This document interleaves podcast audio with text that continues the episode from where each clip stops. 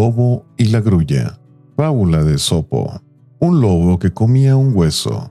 Se le atragantó el hueso en la garganta y corría por todas partes en busca de auxilio.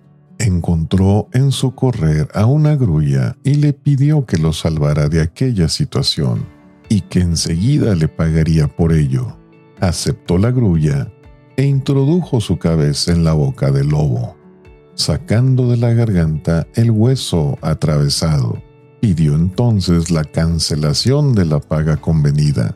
Oye amiga, dijo el lobo, ¿no crees que es suficiente paga el haber sacado tu cabeza sana y salva de mi boca?